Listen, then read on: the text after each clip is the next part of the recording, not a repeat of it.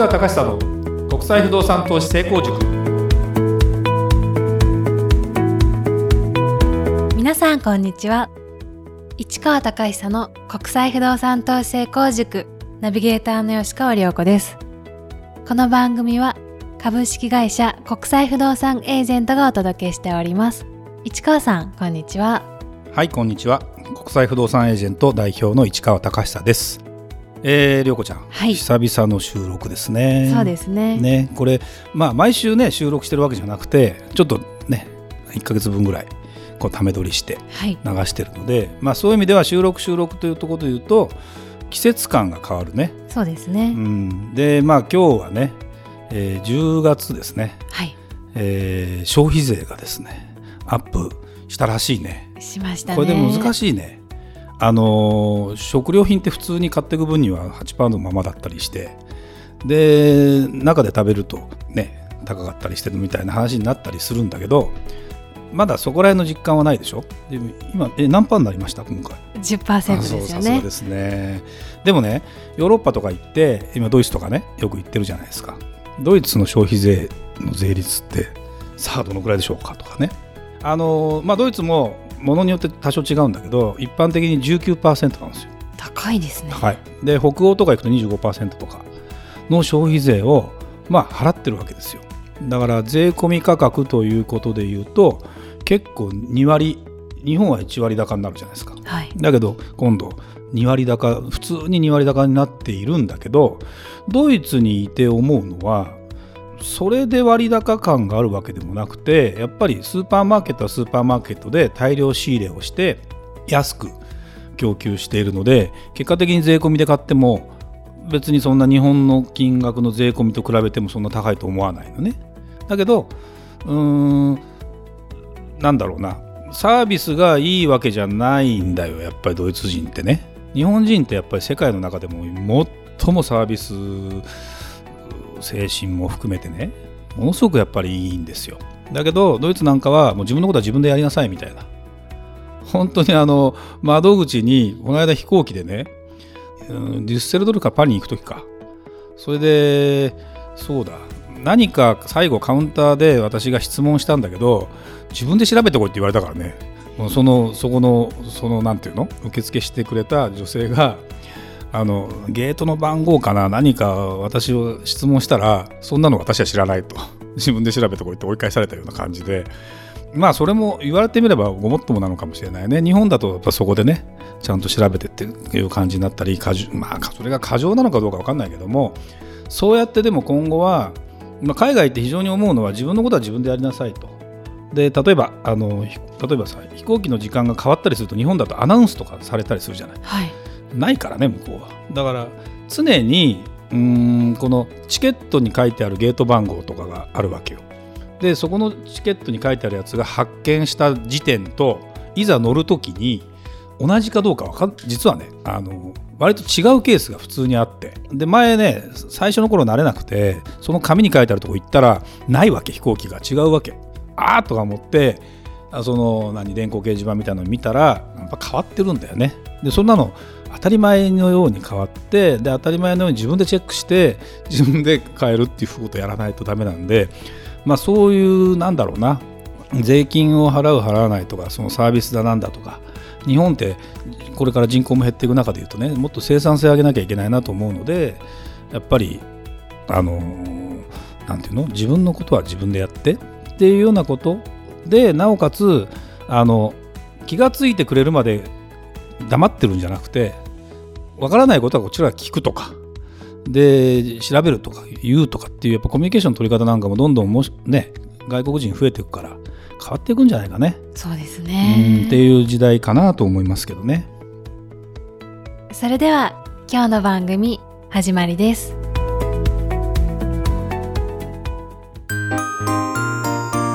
Q&A コーナーそれではリスナー様からの質問に答えるコーナーです。早速今日の質問をご紹介いたします。ヨーロッパとアメリカの不動産、どちらを選んだらいいですか？という質問です。私は海外不動産投資をやりたいと思っています。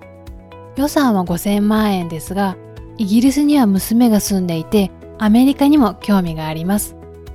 市川さんとしてはアメリカとヨーロッパのどちらをおすすめしますか？とのことですこれあのまあ歴史も含めて多分ヨーロッパに対する憧れっていうのがあるんかな？これねあのこういう質問も頂いてますけど普通によくある質問なんですこれ。だ多分私とかだから聞いてくるんですね。なぜならアメリカもやってますヨーロッパもやってますっていう人そんなにいないから。だから市川さんはどう思いますかみたいなことで言ってくるんだけども私の場合は結局あの、まあ、好き嫌いも当然あるんだけどあの目的は何ですかってところから当然質問として入ってその海外のその不動産を買うことで何を目的としたいですかと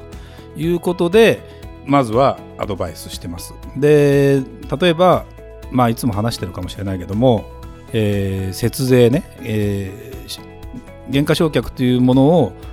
使っていく中でアメリカの場合木造住宅が多いので減価償却の期間が短くて済むので1年で、えー、焼却できるというかいわゆる収入を下げるようなあ数字を下げる効率が良くなるのでアメリカの方が、えー、その場合はいいですよというようなお勧めをしてたり、はい、で、えー、ヨーロッパの場合は木造もないわけじゃないんだけどもなかなかあの石造りとかねそうなってくるとその焼却の期間もちょっと長くなるのでそこまではアメリカほどはっきりとパンパンパンっていうふうに収入を下げて、えー、税のメリットを受けられるっていうことに関してはちょっとちょっとなだらかになるね、まあ、まあどっちが得かって話では全然ないんだけど。なので、まあ、まず目的ですねというのとあとはまあうん好き嫌いですねっていう言い方はあんまりしないんだけどもでもねお客さんにじゃあどちらが好きですかっていうふうに聞くと両方って人あんまりいなくてまあ、どっちかに大体偏っているというかもちろんビジネスということを考えたら別にアメリカでもヨーロッパでもやりますよっていうことなのかもしれないんだけども、えー、特にまあ個人的に海外不動産投資をやりたいということでいけばアメリカかヨーロッパかって言った時にアメリカとヨーロッパを両方やりたいですっていう人はあんまりいなくてそれは仮にいるんであれば何にも考えてないというかですね決めてないというからこのヒントを言うとねこの方はですねイギリスに娘が住んでいてっていうことを娘さんが住んでるというふうに考えると、イギリスは例えばヨーロッパにだから縁があるんですよ。でもアメリカにも興味があるってことは多分ね頭の中で自分の中で海外不動産投資ということに関して勉強しなきゃいけないと思ってるのね。で勉強しなきゃいけないってことはアメリカどうなってるんだ？どこの都市はどうなってるんだ？っていうのとヨーロッパに関してはよくわからないからってことで一生懸命勉強するんだけど究極いざどっちにしますって時に決めきれない可能性もあるので最初の段階にもう一回戻るとじゃあ目的は何ですかってやっぱり話になるわけ。その買うことであなたは何がしたい？例えば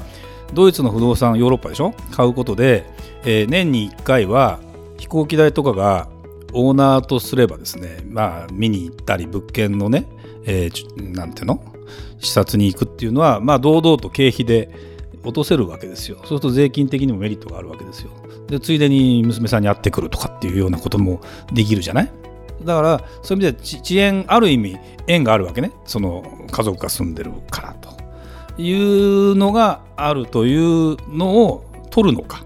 いやじゃなくてやっぱり税金がやっぱりすごく、えー、メリットあるから取るのかじゃなくて例えばアメリカというところに関してはじゃあマーケットがどうなってて、えー、イギリスのマーケットがどうなってて例えばドイツのマーケットがどうなっててって話を全部聞いてから考えるような話でも本来は、まあ、ないという意味わかるなんとなく。はい、あのねこれね全これね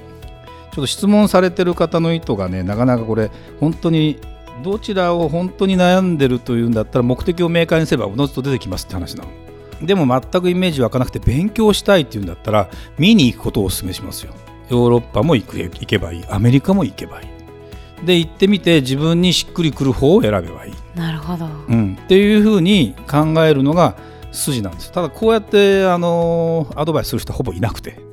ほぼいなくてなぜかというと自分のバックボーンの中にアメリカ売りたいと思ってる人がいればアメリカって言うんだよ絶対。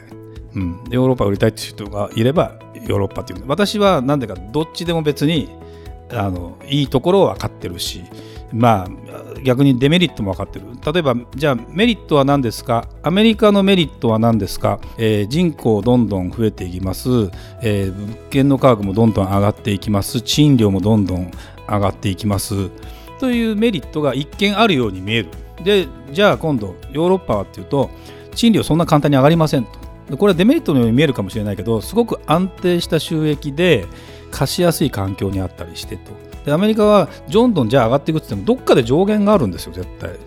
だってマーケットの中にいる人たちの年収っていうのがだいたいいくらぐらいの人たちが住んでればいくらまで借りられるかとかいくらまで買えるかっていうのはおのずと決まってくるじゃないですか。だから例えば50万ドルっていう数字から数字までいくけど頭打ちに一体になる。だから日本でいう5000万円このエリアは5000万円ぐらいまでですよとか。ここは3000万円ですよとかここは8000万円ですよとかっていうやっぱりおのずとエリアによって違うじゃないですか。それがそもそもアメリカだって、えー、どこの都市でも同じように上がるわけじゃないのでこうなってくるとミクロの話に今度なっていくわけね。だから総論と格論がごちゃごちゃごちゃごちゃになってる人が非常に多い中でいうともう結局戻っていくとまあ一番金があって別に余裕がある人がいったらもう好き嫌いで決めてくださいでもいいんだけどあとはもうやっぱ目的ですよ。要するにあの天災地変がやっぱり嫌だから。穏やかなそのリスクがそういう建物に関するリスクがないところに行きたいって言ったらやっぱヨーロッパの方が地震来ない台風来ない。アメリカ来るからね割と。ハリケーンとか含めて。って思うと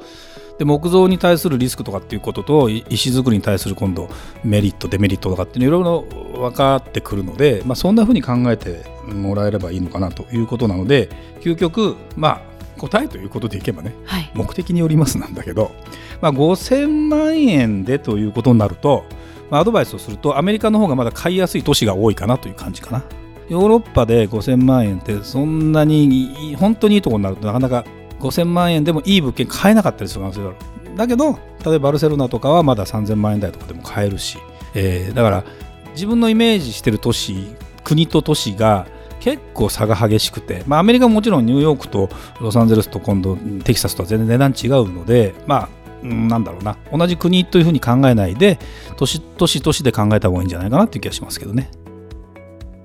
はいありがとうございました。それではまた次回お会いしましょう。ありがとうございました。ありがとうございました